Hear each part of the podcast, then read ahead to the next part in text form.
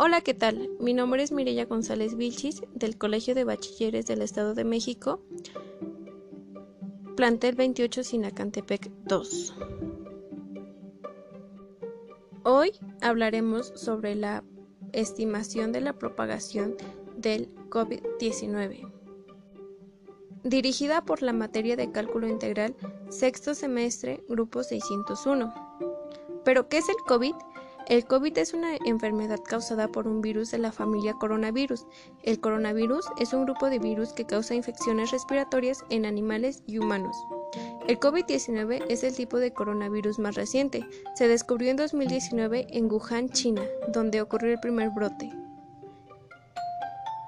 El COVID-19 se transmite a través del aire al estornudar, tocar, toser o estrechar la mano de una persona enferma llevándose las manos a la boca, nariz y ojos. ¿Por qué ocurre en la boca, nariz y ojos? Pues porque en estas partes de nuestro cuerpo hay mucosa y el, el virus necesita de ella para poder transmitirse al resto de nuestro cuerpo. ¿Cuáles son los síntomas más frecuentes del COVID? Pues los síntomas más frecuentes son la fiebre, la tos seca y el cansancio. Otros síntomas menos frecuentes, pero también presentes, pues son la congestión nasal, el dolor de cabeza, la conjuntivitis, el dolor de garganta, la diarrea, la pérdida del gusto o del olfato, erupciones cutáneas, cambios de color en los pies, manos y dedos. Estos síntomas pueden ser leves, pero eh, después empiezan a incrementarse. ¿Qué debo hacer si tengo la sospecha de que tengo el virus? Pues deberíamos identificar cuáles son los síntomas que tenemos, ya que la fiebre y la tos se suele confundir con gripe.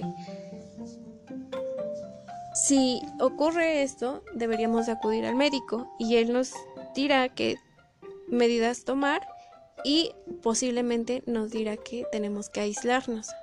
Si las molestias persiguen, deberíamos de volver a acudir al médico para que nos valore y nos mande a hacer las pruebas correspondientes. En México han habido 2.39 millones de casos, mientras que las personas recuperadas solo han sido 1.91 millones y las muertes han sido 221 millones. ¿Qué debemos hacer para no estar dentro de estas cifras?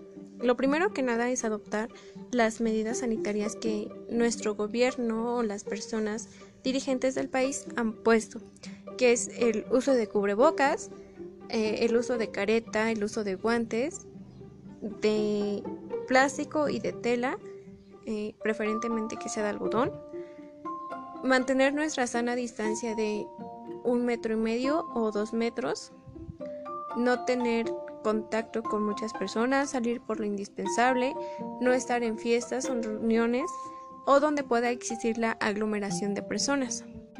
Sin embargo, debemos de estar conscientes que estas medidas como la careta, el cubrebocas, tienen que ser utilizados correctamente, ya que hay muchas personas que salen y no se tapan la nariz y es vital que tanto nariz y boca estén perfectamente cubiertas.